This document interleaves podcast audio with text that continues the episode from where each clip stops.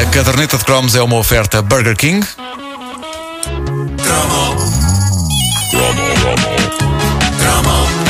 Pá, e em solidariedade com o objeto de análise de Nuno Marco, vamos todos descalçar-nos agora. Eh, não faças isso. Porquê? Não cortei as unhas. um dos meus dramas.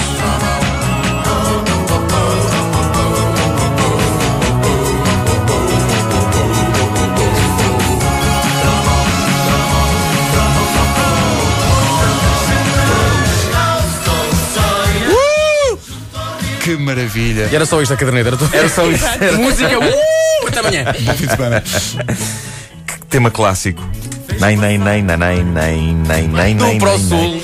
Não, mas isto que o Vasco diz é importante, que ele andava sempre descalço, não sei como É é, que ele não verdade, se é magoava. verdade. Olha, eu eu, eu devo dizer-vos que. descalça. Vamos, vamos a Acho que é isso. Anda, Força. Olha, mostrar ah, aqui no webcam e tudo. Eu devo dizer-vos que uma das personagens que mais assombrou os meus verdes anos foi o Índio Joe. É bem eu, Ah, que medo. Que Gigantesco medo, sim, sim. e assustador. Era uma das figuras de Tom Sawyer, ah, não só do livro de Mark Twain, mas também da lendária série de desenhos animados. Ler o livro é uma coisa porque nós podemos criar um Índio Joe na nossa cabeça e podemos mantê-lo dentro dos limites do aceitável em termos de medo. Outra coisa era a série animada, feita no Japão, servir-nos um Índio Joe daquela maneira.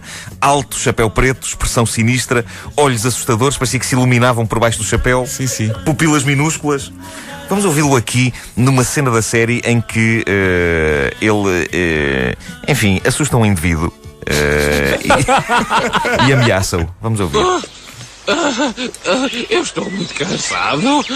Estás lembrado, Muff? O que me contaste ontem à noite? Sobre o tal tesouro dos piratas, Muff. Ah, sim, isso. Não acredito em ti, mas também não tenho nada a perder. Mas é verdade, João. Tens de acreditar em mim. Meu avô era um verdadeiro pirata. O lado oeste da colina de Cardiff é tudo Enfim. aquilo que conseguimos ver daqui. O mete Joe medo, era tão ruim que fazia vítimas em todo o lado, sendo que uma delas devia ser com certeza o indivíduo que fazia a voz dele e que, a ver pela amostra, deve ter ficado com a garganta num bonito estado. Muito cigarro deve, deve ter fumado. claro.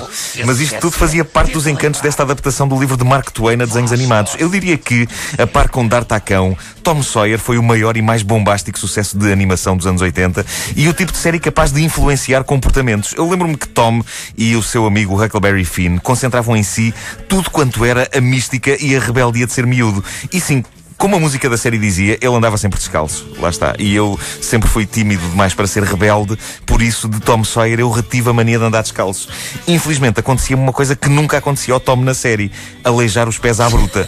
ou porque pisava um boneco com partes pontiagudas que eu tivesse deixado no chão, ou então, se eu tentasse andar descalço na rua, porque a- ali a zona de Benfica não é tão amiga para os pés como as verdejantes margens do Mississippi. Além disso, e provando que a ficção nunca é inteiramente nossa amiga, nenhum episódio da série, que eu me lembro, não sei se vocês se lembram, mas nenhum episódio da série me mostrou Tom Sawyer e Huckleberry Finn a cortarem as unhas dos pés. Pois não. Pois não, pois não. E, e, de facto, para uma pessoa andar descalça à vontade, é conveniente que corte regularmente as unhas dos pés. Eh, portanto, como se não bastasse já os meus colegas massacrarem-me normalmente, passaram eh, temporariamente a chamar-me a escavadora. Eh, felizmente foi uma alcunha que não demorou muito. Não porque eu passasse a cortar mais as unhas dos pés, mas porque não voltei Mas a descalçar tempo- os esse- sapatos em público. Esse tempo já passou, nunca mais vais ouvir ninguém a chamar de escavadora, escavadora, Obrigado. escavadora. Deixa-me eu calçar-me. Então. Bom, eh, seja como for, diz, era uma, era uma série grandiosa e eh, ninguém se esquece de vários pormenores. Por exemplo, creio que não há espectador da série que ainda hoje não se lembre da letra desta canção e eh, creio que também ninguém esquece o genérico final da série todas as semanas, em que, naquele tipo de proeza que só se encontra na, na animação japonesa, Tom Sawyer e Huckleberry Finn correm pela margem do rio rigorosamente à mesma velocidade que um gigantesco ferryboat. É verdade. Exato, Não era para sim, todos, sim, mas sim, eles sim. conseguiam, eles conseguiam. Eles não acompanhavam. se con- conseguiam exatamente ao mesmo ritmo. Uh, mas mais marcante que tudo eram os métodos de Tom Sawyer para engatar Becky, a miúda gira do bairro. Lembram-se dela? Sim, sim.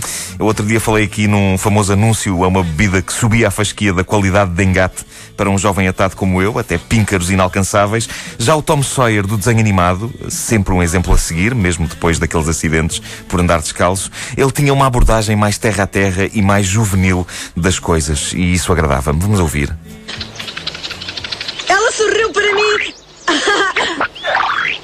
Esta sequência é é notável. Sabem o que é este som? Corri, corri.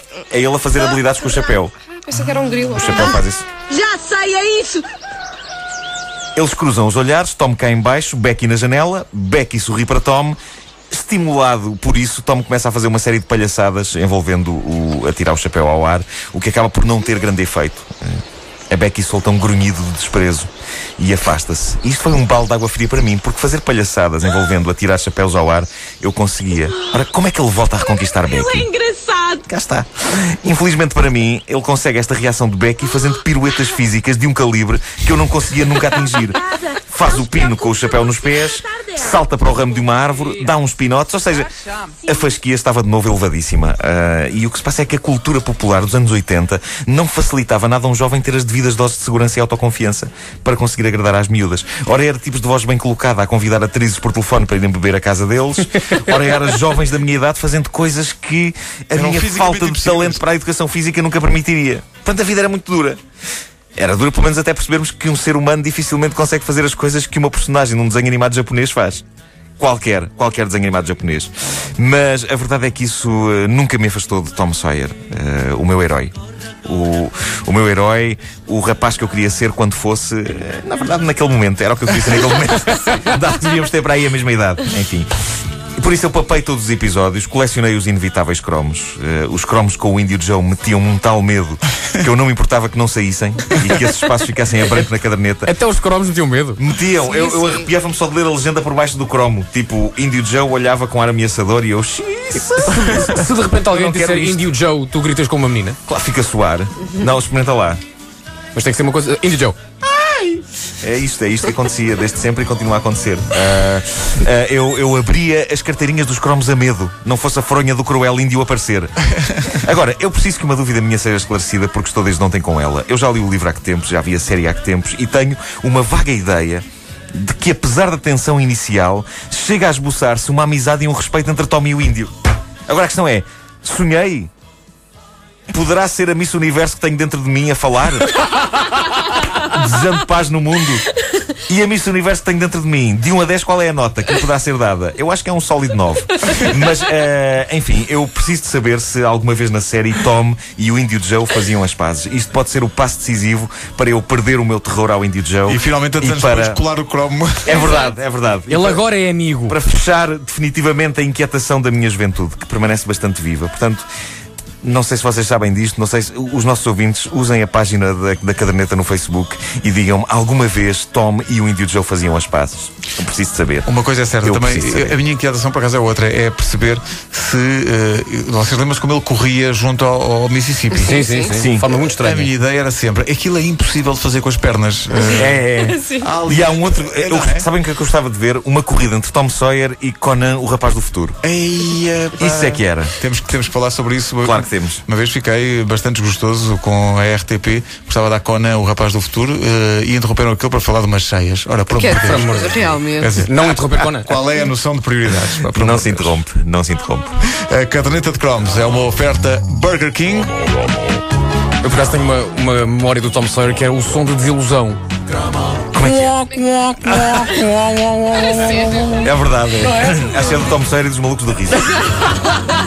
Eu sabia que estava a reconhecer esse som de outro sítio qualquer. E corriam todos da mesma maneira também. 4 minutos para as 9, bom dia.